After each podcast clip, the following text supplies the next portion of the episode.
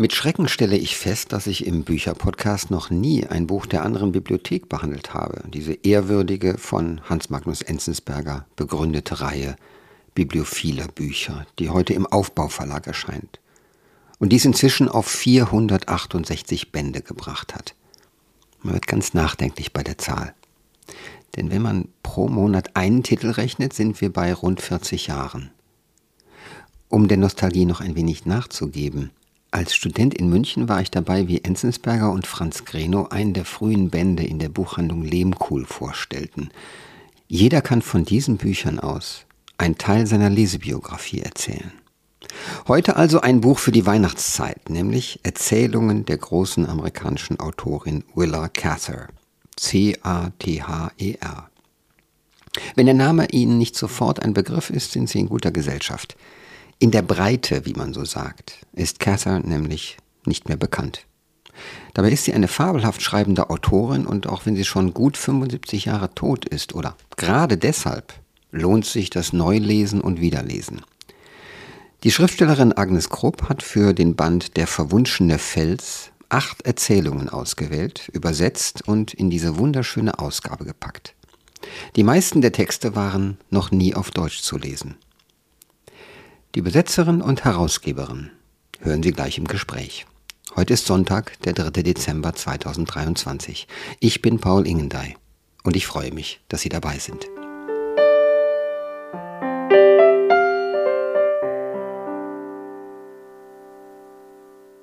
Frau Krupp, die allererste Frage. Warum Erzählungen von Willa Cather, die als Erzählungsautorin im Deutschen praktisch nicht da ist? Vielleicht gerade deshalb. Wunderbar. Sie sollte da sein. Es sind ein paar ihrer Erzählungen, ich glaube insgesamt vier, so um 1960 mal auf Deutsch erschienen. Aber sie hat unendlich viele geschrieben, die wirklich, wie Sie sagen, es im Deutschen überhaupt nicht gegeben hat. Es waren sehr viele frühe dabei. Die Brotarbeit für Cather als ganz junge Journalistin war, die braucht man auch nicht zu übersetzen. Die mhm. bleiben besser vergessen. Ja. Das Irre ist, dass ich selber, wir haben vorher gesprochen über die herrliche Ausgabe der Library of America, die große Klassikerausgabe in den USA. Äh, ich füge das mal so hinzu, weil das so ein bewundernswertes Projekt ist. Eine Stiftung, die dafür sorgen soll, dass die großen Klassiker und auch die kleineren Klassiker immer da sind, immer im Druck, in guten Textausgaben, Hardcover und toll gebunden. Ich habe die Romane von ihr gelesen, von Willa Cather. Ich habe die Erzählungen nie gelesen. Gibt es überhaupt ein Erzählungsband in der Reihe? Es gibt ein Band, der versammelt die Erzählungen und einen ganz frühen Roman oder ihren allerersten, den sie selbst nicht mochte. Und dann noch ein Stück in Novellenlänge und ihre Essays. Ja, ja also es gibt das heißt, es ist so ein, Misch, so ein Mischband. Genau. Und der ist nicht so attraktiv für das große Publikum, scheint mir. Ich glaube nicht. Und der ist auch glaube ich, später entstanden. Denn Cather selbst, das äh, sollte man auch betonen, wollte viele ihrer Erzählungen nie in Buchform veröffentlicht sehen. Da war sie sehr strikt. Also ihr erster Erzählungsband Troll Garden, da hat sie versucht, sämtliche Exemplare aufzukaufen, damit niemand sie mehr lesen und finden konnte. Und Cather ist zwar schon 1947 gestorben, aber ihre Lebensgefährtin seit fast 40 Jahren, hat sie um 25 Jahre überlebt. Und solange Edith Lewis noch am Leben war, galt es, einen gewissen Respekt zu wahren, denn Lewis verstand sich sehr als äh, die Hüterin hm. von Cathers Werk und also ihrem man Wollen. Hätte gar nicht, man hätte gar nicht publizieren dürfen. Man hätte nicht publizieren können. Okay. Und die Reihe, die, die Library of America, entstand einige Jahre nach Lewis Tod. Also die, die Lebensgefährtin in der Tat, ich glaube, es waren um die 40 Jahre, mhm. die beiden Frauen zusammengelebt haben. Und die sagten gerade, 25 Jahre hat Edith Lewis noch gelebt und hat das, das Werk gehütet. Wir müssen jetzt mal kurz auf die Lebensdaten gucken. 1873 geboren, 1947 gestorben. Das ist eine merkwürdige Lebensetappe. Nicht, dass die Autorin was dafür könnte, aber sie passt so wenig rein in einige der, sage ich mal, ikonischen Figuren. Die haben alle an, entweder früher, also Henry James ist früher, die anderen, die großen wie Poe und Melville sowieso, aber eben dann James, der Naturalismus und in die Moderne hinein, aber James stirbt 1916. Und jetzt ist Willa Cather im Grunde auf so einer Schwellenposition, würde ich es mal nennen, und auch schwer zu sortieren, finde ich. Denn jetzt, wo ich drüber nachdenke, und ich denke darüber nach, weil ihr Band, Sie haben dieses fabelhafte Nachwort geschrieben, wo Sie sowohl das Leben erzählen, wie auch einige der Geschichten analysieren und in einen Zusammenhang stellen. Ich finde immer noch, man muss das ein bisschen erklären. Wo kommt sie her und wo geht das hin? Kurz nach dem Zweiten Weltkrieg stirbt sie, aber da war sie wahrscheinlich auch schon aus der Mode gekommen, denke ich mal, durch die Moderne, durch äh, die Jahre, die Amerika im Krieg waren. Das sind keine modernen Romane. Sie horchen zurück ins 19. Jahrhundert. Können Sie mir dazu was sagen oder empfinden Sie das anders, diese Schwellenposition? Nein, ich finde, das haben Sie sehr gut beschrieben. Ähm, sie ist tatsächlich immer wieder eingeordnet worden als Naturalistin, als jemand, der einen klassischen oder konservativen Stil schreibt. Und auch in der deutschen Rezeption, jetzt nicht der, der Erzählung, die gab es nicht, äh, sondern in der Rezeption der, der Romane, wird sie schon 1930 eingeordnet als Naturalistin und erscheint zum Beispiel in einem Lexikon über amerikanische Autoren in dem Band übers 19. Jahrhundert. Das da war sie aber erst Ende 20, als das ja. nächste Jahrhundert anbrach. Ja, und das Stichwort Naturalismus. Die Amerikaner in ihrem Naturalismusbegriff haben sich auf die Franzosen bezogen, Solar, das war ganz wichtig. Und dann sind wir aber 1880er, 1890er. Das heißt, eigentlich hat sie hineingeschrieben in eine Zukunft, die durch diesen Begriff überhaupt nicht abgebildet ist. Richtig. Und sie hat auf der anderen Seite sich auch von den modernen Tendenzen, die ihr bekannt waren, sie las viel, überhaupt nicht beeinflussen lassen. Sie war als Person eher konservativ mhm. in ihren Werten und sie hat auch ihren Schreibstil einfach so verfolgt, wie sie wollte. Sie hat zum Beispiel die Autorinnen, die heute in Amerika viel mehr im Kanon sind, zum Beispiel Kate Chopin, oder Charlotte Perkins, so diese etwas nach außen gewandten äh, frühen Feministen, die freie Liebe praktizierten und so weiter. Deren Sachen konnte sie nicht ausstehen. Da gibt's Rezensionen von ihr über Kate Chopin, die findet sie nur grässlich. Ähm, gar nicht ihr Ding. Auf der anderen Seite gilt das auch umgekehrt. Also die ähm, traditionelleren und konservativen amerikanischen Rezensenten, wie zum Beispiel Mencken, lieben Cather alle, aber Hemingway lief schreiend davon, sagte, was hat die denn für einen Kriegsroman geschrieben? Die hat ja keine Ahnung. Das ist wirklich interessant, wenn man sich das anguckt. Wir wollen jetzt mal von der spezialistischeren oder amerikanistischen Perspektive hin zum etwas allgemeineren. Ich möchte ein Thema kurz anklingen lassen und dann ähm, hören wir mal zwei, drei Seiten Ihrer Prosa. Das ist natürlich auch Ihre, Frau Krupp, denn Sie haben es ins Deutsche übersetzt. Ich habe damals schon bei den Romanen von ihr diese Sprache einfach geliebt. Sie hat ein, ein Ebenmaß und einen Sinn für Proportion, nicht zu viel. Sie hat sprechende Details. Sie hat Klang. Und das kommt im Deutschen auch sehr schön rüber. Aber das Thema, was ich kurz anklingen lassen will, bevor wir eine Passage hören, das ist die Sache mit dem Begehren. Sie haben das auch im Nachwort erzählt.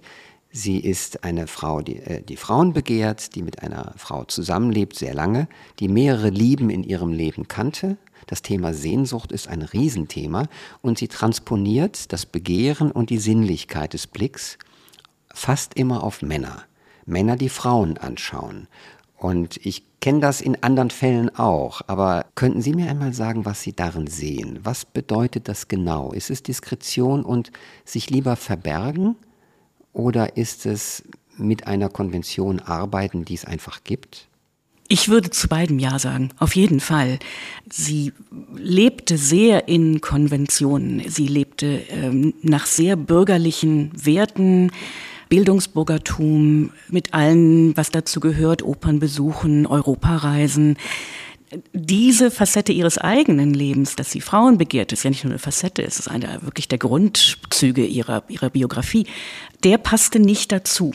Und er passte zum Beispiel auch nicht zu den Werten ihrer Familie und ihrer Umgebung, also dieser Familie im, in der Kleinstadt im westlichen Nebraska. Ich glaube, Edith Lewis ist einmal mit ihr dahin gefahren und wurde dann in einem stickigen, heißen Dachzimmer bei den Nachbarn gegenüber untergebracht. Ich sehe es vor mir gerade. Und äh, hat dann wahrscheinlich gesagt, nie wieder, denn ja, ähm, von Stund an fuhr Cather ihre Familie immer alleine besuchen.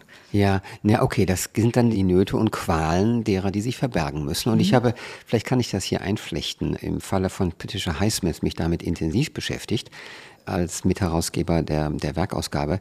Und da ich auch die Tagebücher, und zwar komplett kenne, die nur zum Teil veröffentlicht sind, ähm, also einfach das Transponieren in der Literatur Highsmith macht immer Männer draus. Es sind Männerbünde. Und es sind im Grunde, wenn man so will, so angedeutete homoerotische Beziehungen, die aber nie irgendwas zeigen oder zu irgendwas führen. Aber symbolisch ist das ganze Ding da. Männer teilen das Badezimmer, Männer leihen sich Kleidung oder schenken einander Kleidung oder sind einander nahe und sind sogar im Verbrechen zusammen. Ja? Und hier kommt mir auch eine ganz interessante Strategie vor. Kassa verlegt es auf die Männer aber hat einen Beschreibungs, wie soll ich das sagen? Furor wäre falsch, es ist nichts Wildes. Schönheit der Beschreibung, der Blick auf Frauen ist ein liebender Blick, ein genauer Blick und ein enorm fantasievoller Blick. Und es sind auch oft generöse Männer. Wobei homosexuelle Beziehungen zwischen Männern in Cathers Werk durchaus deutlicher ausgesprochen werden. Also da steht nie drin, der ist schwul. Aber äh, die werden mehr auserzählt hm. als Beziehungen zwischen Frauen. Das schon. Sehr interessant. Ja. Die Erzählung, auf die ich jetzt kommen will hier, also es gibt wirklich keine schwache Erzählung in diesem Band und die Sprache ist in allen sehr bemerkenswert. Aber die eine Erzählung heißt Die Straße der Möwen. Und ich mache es ganz kurz. Es ist eine Szene auf einem Dampfer zwischen Genua und der amerikanischen Ostküste. Und dort sieht ein junger Maler, 26 Jahre alt, sieht eine kranke Frau den ganzen Tag im Grunde auf dem Deckchair an der Luft, an der frischen Luft und eine schöne Frau. Und man kann sagen, er verliebt sich sofort in sie eigentlich und betrachtet sie und dann kommen sie ins Gespräch.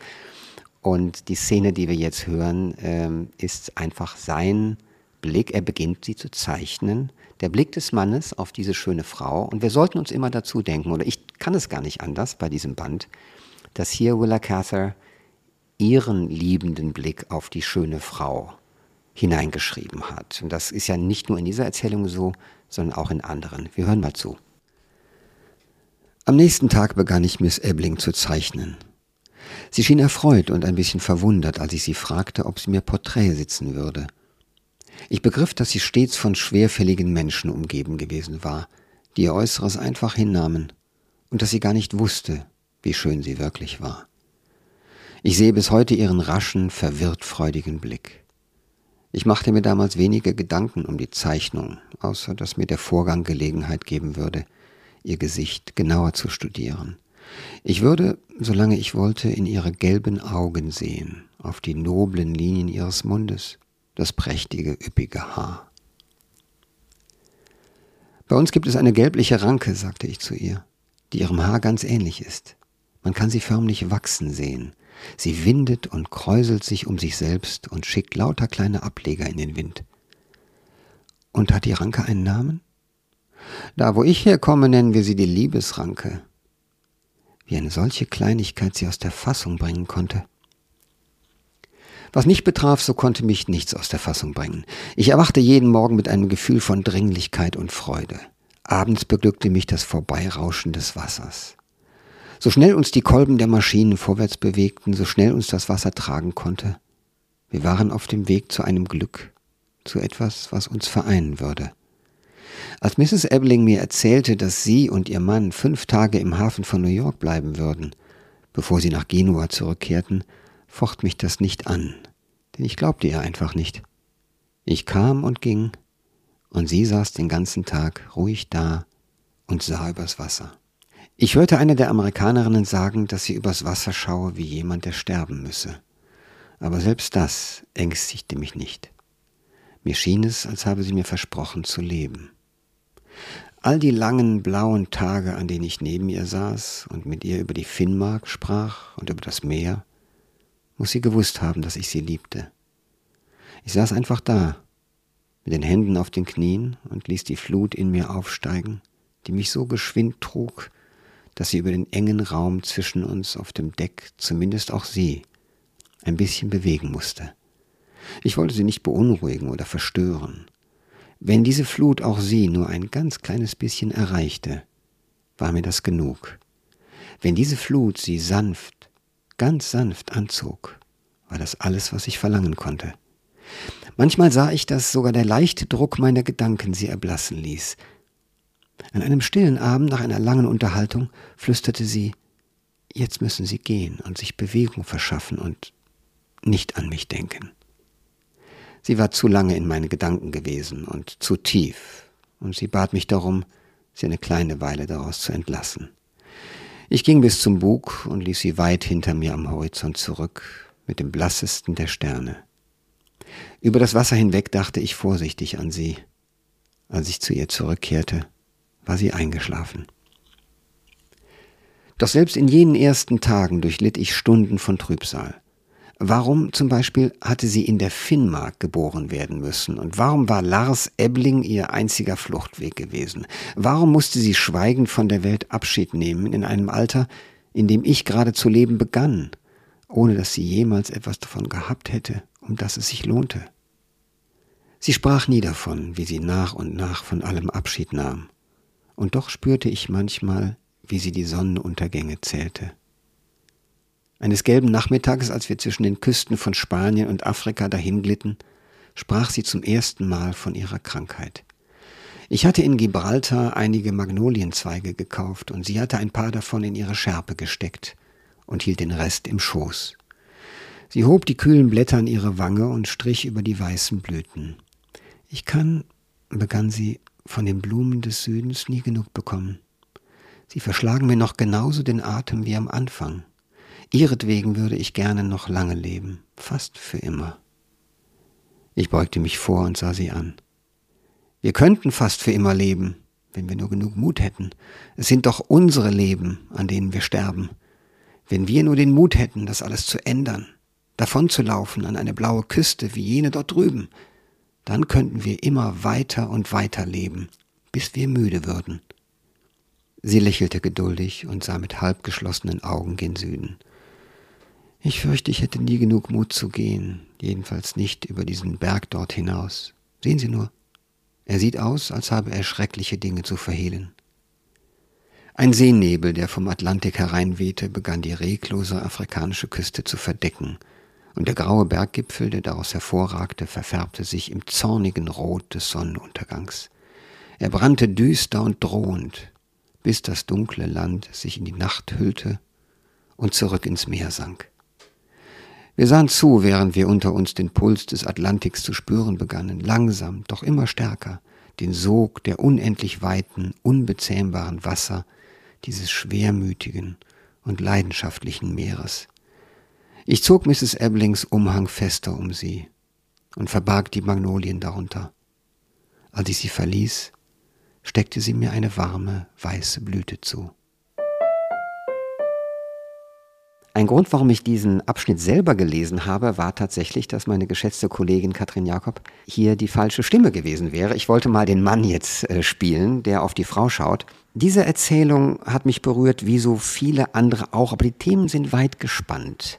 Und äh, als Sie die Auswahl gemacht haben von acht Erzählungen, davon sechs eher kürzere, in der Normallänge, sage ich mal, von 20 bis 22 Seiten, und zwei große, fast novellenartige Erzählungen. Als sie die Auswahl machten, ist das das Beste und Sie wollten nichts Schwächeres dazu tun oder haben Sie noch zwei, drei, vier, fünf gute Erzählungen rausgelassen, um den Band schlank zu halten? Ich könnte sofort noch einen zweiten machen. Es gibt, wie gesagt, die frühen kurzen Erzählungen, das waren Brotarbeiten für irgendwelche Frauenmagazine. Die kann man lassen. Man kann aber mindestens noch mal genauso viele, die es ebenso wert sind, zusammenfügen. Es war einfach tatsächlich aus Platzgründen, wie Sie sagen. Es kommt hinzu, die früheren Erzählungen kann man fast alle verstehen als Etüden für Romane. Und dann beginnt in den 1910er Jahren ihr wirklich ausgesprochen produktives Romanschaffen, das sich eben aus einigen dieser Erzählungen auch herleitet. Und sie schreibt weniger Erzählungen. Sie konzentriert sich in den 1910er, 1920ern mehr auf Romane. Gleichzeitig sind die wenigeren Erzählungen, die sie von dann an schreibt, länger. Mhm. Die sind in sich sehr ausgeformt. Also sie strebt schon fast zur Romanform. Sie äh, schreibt länger. Es, ja, ja, Sie, also Sie haben schon angesprochen, zwei der Erzählungen haben praktisch Novellenformat und das sind ja auch, da die ähm, Auswahl chronologisch geordnet ist, zwei der Erzählungen, die im Buch weiter hinten stehen, einfach mhm. weil die 1920 beziehungsweise 1931, 32 mhm. entstanden sind. Mhm. Ich möchte mal zwei, drei Themen einfach nennen, um die es hier geht. Der verwunschene Fels, die Titelerzählung. Das ist ein besonders schöner Titel. Ich glaube, wegen des Wohlklangs haben sie das einfach als Titel, der auch ein bisschen reinlockt, ne, genommen. Das ist eine Geschichte unter Jungs. Wollen Sie mal was dazu sagen, was für Sie die Atmosphäre dieser Erzählung ist? Sehr intensiv auch die Natur, die Jungs in der Natur. Es ist für mich wirklich so eine Art Exposé, das den Weg zu allem anderen öffnet. Deshalb ist auch aus der chronologischen Anordnung der Erzählungen in dem Band diese rausgenommen. Ich springe dann in der Zeit nochmal zurück. Mhm. Die Erzählung ist 1911 erschienen. Stimmt das? Ähm, das müsste ich jetzt nachgucken, aber ich, wir, wir lassen das. Ja. Das können die Leser selbst tun. Wir, ja. Wollen ja alle kaufen, ja. das Buch. Richtig. Der verwunschene Fels ist ungefähr 1910 erschienen, kurz vor Cathars ersten Roman. Die Geschichte hat was für mich so ein bisschen Mark Twainhaftes. Da sind also diese Jungs auf einer Sandbank im Fluss und spielen da Abenteuer und bauen sich ein Lagerfeuer und dann erzählen sie von ihren Träumen für die Zukunft. Und natürlich werden diese Träume sich dann später alle nicht erfüllen. Das erfahren wir nur ganz kurz angedeutet von dem Erzähler, der einer dieser Jungen ist, der erzählt in Ich-Form. Und das ist genau wie Cather in ihrem Leben der einzige, der aus diesem kleinen Ort an diesem Flüsschen in Nebraska wegkommt. Jemand, der eine Ausbildung, eine Bildung äh, sich erwirbt, der offensichtlich erzählen, schreiben kann, wenn das in der ersten Person erzählt wird und der dann zurückkommt, ganz am Ende und sieht, was aus den anderen geworden bzw. nicht geworden ist. Mhm. Ja, es sind doch viele Erzählungen, die, wie soll ich das sagen, Lebensbilanzen eigentlich ziehen. Und zwar auf sehr verschiedene Weise. Manchmal in der Rückschau, wie vorhin bei der Dampfergeschichte des Malers, der die Alexandra anbetet. Der erinnert sich 20 Jahre später daran, weil jemand ihn auf, äh, nach der Zeichnung fragt, die er angefertigt hat. Und dann kommt die ganze Melancholie und auch diese, was man fast süße Traurigkeit nennen könnte, kommt dann hoch, einfach weil er jetzt plötzlich aus dem Nichts sich erinnert an das, was 20 Jahre vorher war. Dann gibt es eine sehr bittere Geschichte, traurige Geschichte, Pauls Fall, wo es um ein Verbrechen geht und einen, der sich selber rauskatapultiert und dann im Grunde in die Einsamkeit und in die Depression oder die Lebensmüdigkeit, äh, der einen Ausweg im Selbstmord sucht. Ja? Aber dann eben auch immer wieder andere Sachen, wo es um den Punkt geht im Leben, wo man sich entscheidet, wohin es gehen soll. Kommt ja in Variationen immer wieder vor. Ich finde es faszinierend, die Varianten dieses Motivs. Es schien ihr immer wieder um das gelungene Leben zu gehen. Das verhandelt sie hier. Lebensentwürfe und Lebenserfüllung. Richtig, so wie sie auch ihr eigenes Leben immer wieder verhandelt hat. Ihr Leben ist im Grunde das Ergebnis ihrer Verhandlungen, ihrer Geduld, ihrer Diskretion. Das kommt immer, immer wieder. Und es werden auch oft zwei Entwürfe gegeneinander gestellt. Das ist in den Romanen auch so, aber auch hier in den Erzählungen. Also wir sagten es eben schon beim verwunschenen Fels. Der eine schafft es, der verlässt das Örtchen. Die anderen bleiben da eigentlich alle irgendwie stecken. Es gibt es auch in der Erzählung zum Beispiel die Lebensfreude der Nelly Dean, zwei Schulfreundinnen, die eine, die davon träumt, nach Chicago zu ziehen und sich dann in so einen Handelsvertreter verknallt, der sie natürlich sitzen lässt und am Ende den Schlossermeister im Ort heiratet und dann wie das oft bei Cather ist, wenn Lebensentwürfe scheitern, im Kindbett stirbt. Also der Tod ist ganz häufig nicht eine Lösung, aber ein, ein, eine Konsequenz aus einem Lebensentwurf. Und die andere Schulfreundin schafft es eben, den Ort zu verlassen. Wie lesen Sie das? Wie lesen Sie diese, dieses Motiv des im Kindbett sterbend? Dass man natürlich was passieren lassen muss, sehe ich sofort ein. Aber jeder Autor, jede Autorin hat bestimmte Arten, jemanden um die Ecke zu bringen. Was sagt das für Sie? In diesem Fall sagt es vor allen Dingen was über diese sehr unglückliche Ehe und darum, dass sich der Ehemann nicht genug um diese junge Frau, die Nelly Dean, kümmert. Mhm. Und als Konsequenz stirbt sie. Ich muss sagen, dass ich das Ende dieser Erzählung nicht das gelungenste finde mhm. unter allen. Und es gibt einen Roman, der 20 Jahre später entstanden ist. Der heißt Lucy Gayheart. Und Lucy ist diese Frau, Nellie Dean. Es ist genau dieselbe Figur, sie ist nur komplexer ausgeführt. Und der sehr viel dramatischere Tod, den sie am Ende erleidet, Sie bricht ins Eis ein auf dem Fluss, auf dem sie schon als junges Mädchen wild Schlittschuh gefahren ist, genau wie Nelly das auch immer tut. Und da bricht sie ein und ertrinkt. So, das ist äh, irgendwie ein interessanterer Tod besserer als diese Kindbettgeschichte. Ja. Literarisch besserer Tod. Ich möchte was zu Ihrem Nachwort sagen, weil das tatsächlich sehr kompakt vieles in einem ist. Erstmal hat es zwölf Fotografien noch dabei, die wichtig sind für das Buch, äh, weil sie so viel erzählen über diese Frau. Wir haben direkt am Anfang das wunderbare Porträt von ihr, eine kräftige Frau mit einem Lachen oder Lächeln und einem Blitzen in den Augen, mit der möchte man nicht nur Tee trinken, auch einen Wein und lange erzählen. Der traut man. Sie trank gerne ein Glas Wein. Das hätte funktioniert. Also dieser Frau traut man sofort, die ist ein guter Mensch. Das sieht man, ich sage das nicht leichtfertig und man soll es auch über Künstlerinnen nicht so leichtfertig sagen. Aber das ist einfach ein irres Foto. Dann haben sie sehr schön zusammengestellt, den Fotos auch ihre Art, sich zu kleiden. Ich komme jetzt ein bisschen vom Weg ab, deswegen, wir kommen gleich nochmal auf die Kleidung. Ich muss, äh, glaube ich, nochmal anknüpfen bei ihrem Nachwort und den Dingen, die sie hier zusammenfassen. Einerseits ein bisschen Interpretation, Lebenserzählung, aber auch ganz wichtig, und deswegen komme ich jetzt drauf, wie sie sich als Frau definiert und wohin sie will und was für sie selbstbestimmtes Leben ist. Es ist dann doch ein, ich will nicht sagen exemplarisches, aber ein äh, sichtbares, hochinteressantes Frauenschicksal, das von ihr gestaltet wird, von ihr und ihrer Lebensgefährtin. Und das ist, das ist ihr Weg. Und dennoch scheint sie besessen zu sein vom Scheitern. Ihre Figuren scheitern so oft und das ist offenbar das, was sie geschafft hat, um es mal sehr einfach zu sagen, das ist ein sehr schlichter Schluss, den ich gerade mache, das, was sie geschafft hat, irgendwo hinzukommen und sich selbst zu definieren und das zu leben, auch in der Sexualität, im Beruf, in der Form des Lebens. Sie geht nach New York, sie lässt die Provinz ja gerade hinter sich. Ihre Heldinnen und Helden hadern immer damit. Ne? Das scheint für Sie das große Ding gewesen zu sein. Sie schreibt dieses Scheitern aus der Sicherheit einer sehr bürgerlichen Existenz. Und ich glaube, die braucht sie, um das zu schreiben. Manchmal kommen ihre Figuren da auch an, aber deshalb haben wir oft diesen Rahmen, den Sie schon angesprochen haben in der Erzählung ähm, Die Straße der Möwen. Denn dieser talentierte junge, junge Maler wird ein erfolgreicher Diplomat. Der lebt in sehr guten Umständen, als er sich 20 Jahre später an diese Situation erinnert. Es gibt eine andere Geschichte, schon bald Aphrodite, da geht es genauso.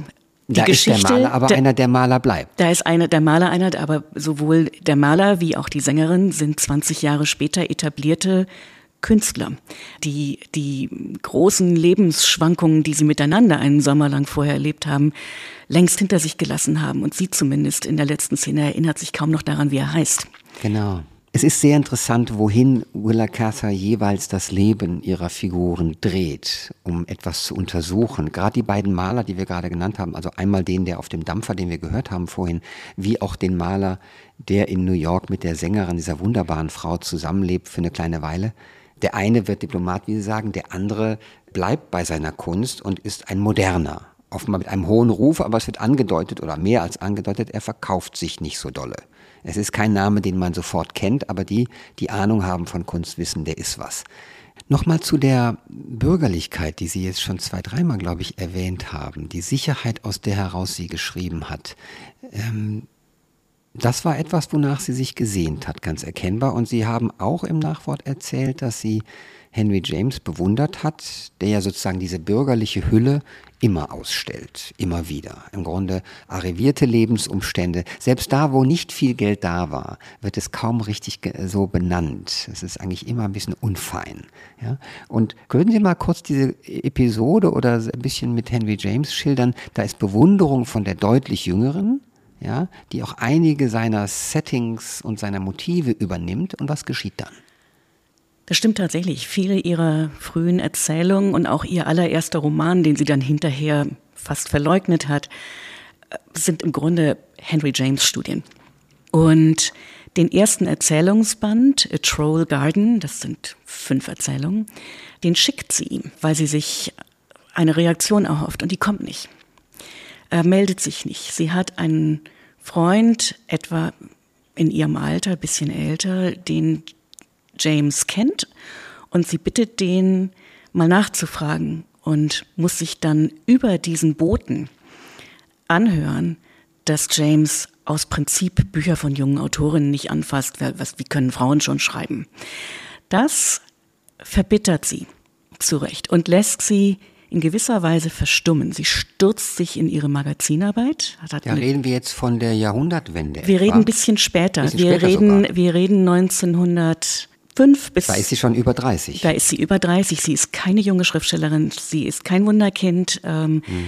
Sie veröffentlicht ihren ersten Roman 1912. Das ist keine junge Autorin, so wie wir es heute so gerne haben. Mhm. Sie verstummt, sie produziert unendlich viele Worte, aber journalistische Texte. Mhm. Das waren doch einige Jahre, wie ich jetzt auch in ihrer in ihrer Lebensskizze nachgelesen habe. Interessant ist, dass James diese Haltung gegenüber dieser deutlich jüngeren Autorin einnimmt, als er selber aus der Mode gerät und seine New York Edition vorbereitet in diesen Nullerjahren äh, 1904, 5, 6, aber die sich nicht wie erhofft verkauft. Und er segelt im Grunde in seine eigene Abendröte hinein und hat aber diese wahnsinnig brüske Haltung gegenüber denen, die nachkommen. Ich finde das eigentlich ein interessantes Detail, sagt nichts Schönes über ihn. Nein, das würde ich auch so sehen. Also ich gehe jetzt mal davon aus, dass er diese Erzählungssammlung tatsächlich nicht gelesen hat mhm. äh, und es vielleicht aus Prinzip abgelehnt hat, damit er nicht neidisch auf etwas würde, was vielleicht nicht schlecht ist. Mhm. Im allerschlimmsten Fall könnte man auch noch theoretisieren, vielleicht hat er sie gelesen und fand sie gut und wollte es nicht zugeben. Interessanterweise hatte er mit Edith Wharton eine intensive Freundschaft. Sie ist Auto oder hat Auto fahren lassen und hat ihn mitgenommen. Sie hatte deutlich mehr Geld als er. Er hatte also schon etwas zu tun mit einer wirklich arrivierten, auch berühmten Autorin, aber sie war nicht jetzt eine ganze Generation jünger. Richtig, sie stand ihm im Alter her und ich glaube auch in den Themen und im Schreibduktus näher. Und dann war natürlich das alte New York, was genau. bei Edith Wharton so herrlich äh, genau. hervorkommt. Ähm, ich versuchte mir einfach vorzustellen, wie mag so ein, ein alter Kerl dann auch von 60 und drüber, er ist ja 1843 geboren, wie mag der gedacht haben und wie hat er geguckt auf die nachfolgende Generation? Ähm, er hat ja ohnehin wenig gelten lassen, wenn ich jetzt drüber nachdenke. Denn die, die Moderne hat ihn ja im Grunde überrollt, würde ich jetzt mal sagen. Richtig, da gehörte er nicht mehr dazu. Und da haben wir wieder diese ganz klare Trennung, während Cather über diese Jahrhundertwende drüber spannt, äh, vom 19. Jahrhundert zum, zu der Moderne des 20. Jahrhunderts, ähm, ist er, fällt er ganz klar auf die, auf die Seite des 19. Ja, genau. Und äh, jetzt nochmal zu Willa Cather, was mit ihrer, ja, in literarischen Qualität. Ich weiß, dass ich damals vor Jahrzehnten, als ich ihre Romane zum ersten Mal las, und jetzt habe ich eine ganz lange Lesepause gemacht mit ihr, wirklich Ewigkeiten, bis hier ihr Erzählband des Wegs kam. Ich war begeistert von ihrem Ton, ihrem Stil, von dem einfach, was sie kann. Und ich habe so ein kleines Credo, das heißt, mir ist im Grunde völlig wurscht, wovon jemand erzählt, wenn ich es gerne lese. Und wie würden Sie Ihren Ton, Ihren Stil, Ihren Zugriff auf das Material beschreiben, wenn Sie müssten?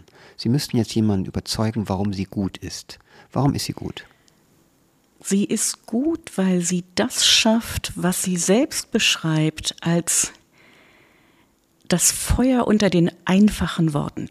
Also die Oberfläche ist eine trügerisch lesbare Sprache. Und dann fragt man sich, wenn man was von ihr gelesen hat, warum einen das eigentlich so angefasst hat. Und wenn man es langsam genug liest und gründlich genug liest, je langsamer man sie liest, desto mehr fasst es einen an, weil es alles wirklich direkt unter der Oberfläche sich abspielt. Aber sie hält es ohne großen Tamtam -Tam einfach zusammen. Und darin liegt ihre Kunst, darin liegt, glaube ich, auch ihr Anspruch. Und dem wird sie fast immer gerecht. Warum ist sie nicht berühmter? Sie haben mir es, Sie haben es auch erzählt, Sie haben es mir geschrieben in einer E-Mail. Warum ist sie nicht berühmter im heutigen Amerika? Sie ist eine Frau. Sie hat auch Frauenthemen und sie macht eine Art Rollenspiel. Sie wäre hochinteressant für Gender Studies in jeder Beziehung. Und sie hat ein unabhängiges Leben geführt. Sie hat ihren, sich einen Ruf erschrieben. Sie war wirtschaftlich erfolgreich. Und das müsste, ich will nicht sagen eine Ikone, es müsste eine hochinteressante Autorin sein für alle Arten des Gender beeinflussten oder gender geprägten Blicks. Warum tut sich da so wenig? Ich habe das Gefühl, dass sich in Amerika vielleicht jetzt gerade doch wieder was anfängt zu tun. Es ist vielleicht, hat zu tun mit dem 150. Geburtstag, dass da ein bisschen Presseaufmerksamkeit gibt. Ich war gerade auf einem CAFA-Kongress, der radikal in zwei Gruppen von Akademikern fiel, nämlich ältere, gestandene Forscher aus, ich würde mal sagen, so zweitrangigen Uni amerikanischen Universitäten. Ich war noch nie mit so vielen Akademikern aus Nebraska im selben Raum.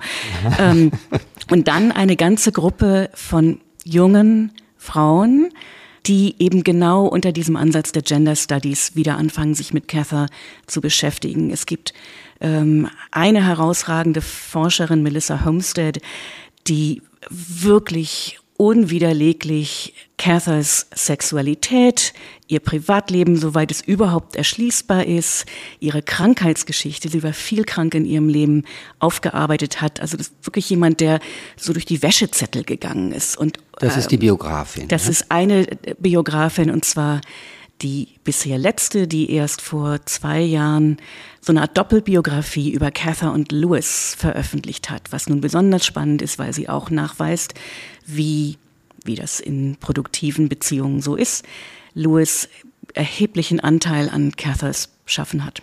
Als Lektorin praktisch. Als, als Lektorin, Leserin. ja. Man kann das sehen durch die ganzen handschriftlichen Notizen und was die alles gestrichen hat. Also an Cathers minimalem Stil hat ihre Lebenspartnerin nicht Toll. geringen Anteil. Das ist in der Tat ein tolles Feld, ein tolles Feld auch für, für Studium. Äh, Sie zitieren einen wunderschönen Brief, einen der ganz wenigen offenbar. Das heißt, man muss unendlich bedauern, dass die, der Sinn fürs Private sie dazu gebracht hat, die Autorin dazu gebracht hat, die Korrespondenz vernichten zu lassen. Es gibt eine Korrespondenz, nämlich die ihrer anderen großen Liebe, das war immer die Sehnsuchtsliebe, die in der Tat von den beiden zusammen, Cather und Louis, aktiv wohl vernichtet worden ist. Ansonsten scheint das auch ein bisschen Legende zu sein. Also mhm. sie hat versucht, Briefe zurückzubekommen, aber wenn sie sie nicht kriegte, kriegte sie sie nicht. Sie und Lewis haben sich wahrscheinlich wirklich sehr wenig geschrieben, wie auch Melissa Homestead sagt. Naja klar, wenn man zusammen wohnt, von der Küche ins Wohnzimmer schreibt man sich ja nicht dauernd Briefe. Briefe ja. schreibt man denen, die nicht da sind. Und dieser eine Brief von Cather an Lewis, der sich erhalten hat, da sind sie beide nicht mehr jung, da sind sie, glaube ich, schon 30 Jahre zusammen, der ist wirklich bewegend schön. Ja, absolut. Er ist liebevoll, nah, und als ob diese Liebe auch 30 Jahre später noch genauso da wäre. Ja, und sie ja. redet von Jupiter und Venus am Abendhimmel mhm. und gleichzeitig sagt sie, danke, dass du meinen Koffer so schön gepackt hast. Meine Sachen sind alle überhaupt nicht verknittert. Mhm. Unter, den, unter den acht Erzählungen, wir haben jetzt ein paar uns angeguckt, aber wir können natürlich jetzt nicht erschöpfend über sie sprechen. Würden Sie noch mal ein, zwei nennen? Wir haben genannt Auf der Straße der Möwen, wir haben von Pauls Fall kurz geredet dem, der verwunschene Fels, diese Jungsgeschichte im Mark Twain-Setting äh, ein bisschen. Schon bald Aphrodite. Dieses schon bald Aphrodite für unsere Hörer sollten wir sagen, im Original wäre es Coming Soon, ne? Ja. Wie auf Theatern. So auf, äh, genau, was darum bald geht's. kommt mhm. im Programm, mhm. ne? Und dann kommt äh, vor dem Frühstück, die haben wir noch gar nicht erwähnt, vielleicht können wir das noch kurz tun. Ja. Sagen Sie etwas zu der Erzählung, die mich auch sehr berührt hat. Es ist eine meiner absolut liebsten Erzählungen. Es ist ihre allerletzte, die auch erst posthum erschienen ist und wo sie sich mal wieder selber als Mann erfindet als älteren, erfolgreichen Geschäftsmann, der alle paar Jahre seiner Familie dadurch entkommt, dass er sich auf eine felsige kleine Insel zurückzieht. Und da genau in einem sehr primitiven Sommerhaus lebt, genau in dem Haus, in dem Cather und Louis viele Jahre ihre Sommer verbracht haben. Sie setzt diesen Charakter in ihr eigenes Sommerhaus rein. Und ähm, er unternimmt vor dem Frühstück einen Spaziergang und sieht eine wunderschöne junge Frau unten auf dem Strand. Dann fällt ihm auf, dass er die auf dem Schiff am Tag vorher auch schon gesehen hat. Und es ist so ein bisschen wie Botticellis Venus, wie die da aus ihrem Bademantel klettert. Und dann denkt er erst, er muss sie retten, weil das Wasser so kalt ist, aber er ist oben auf diesem Cliff, kommt da nicht runter und dann fällt ihm auch ein. Es ist sehr peinlich, wenn man jemanden rettet, der nicht gerettet werden will. Und dann geht er nach Haus und trinkt Kaffee und in dem allerletzten Absatz erzählt er irgendein merkwürdigen Satz über einen Frosch, der aus einem Tümpel hopst, der ausgetrocknet ist und sich auf die Suche nach dem nächsten macht und daraus wird eine lange Hopserei. Und es ist eine so wunderschöne Metapher für das Leben, wenn man nicht mehr jung ist. Und also man, man, fragt sich, was soll das jetzt mit dem Frosch und dem Hopsen? Aber es ist nichts anderes als das. Er spricht davon, mhm. wie man lebt. Ich finde diese Erzählung auch deswegen so bemerkenswert auf den wenigen Seiten, die ist ja kurz, eine der, der zwei ganz kurzen in dem Band, wie übergangslos sie wechseln kann zwischen der, dem, was jetzt getan wird von diesem älteren Herrn, der morgens aus dem Fenster guckt und sein Tag beginnt, und dem, was die Erinnerungen oder aber die Familiensituation, die er reflektiert. Und das ist ganz sanft, geht das, als ob das Ganze ein fluides Medium oder ein Material wäre, in dem dieser Mann lebt und schwimmt, meinetwegen auch hopst, aber es ist alles bruchlos und das ist eine große Kunst. Einfach, die beherrscht die Perspektive und sie beherrscht äh, die Übergänge. Das ist absolut richtig und sie beherrscht es, dieses alles so zu kondensieren, gerade in dieser Geschichte.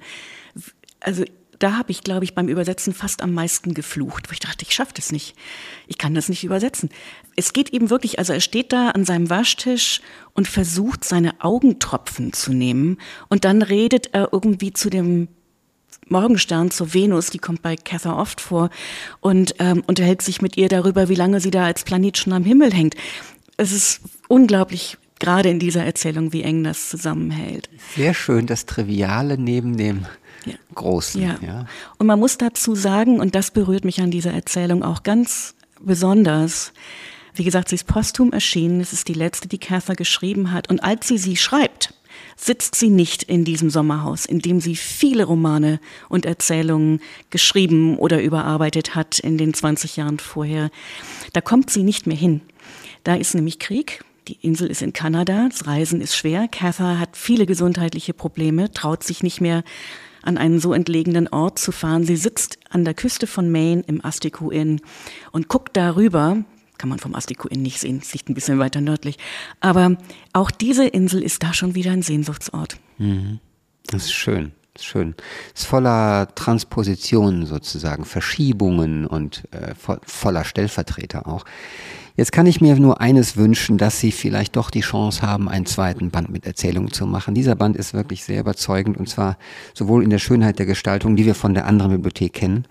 Und es der in der Hand der Designerin liegt. Es wird ja bei jedem Band jemand ja. äh, bestimmt, der alles von den Fotos angefangen. Das wollte ich erwähnen. Zwischen allen Erzählungen, und es sind acht, gibt es ein Blatt eine Doppelseite, die eigens gestaltet ist mit einem Ornament, wie soll ich sagen, einem Muster, einem abstrakten, einem Wimmelbild manchmal auch.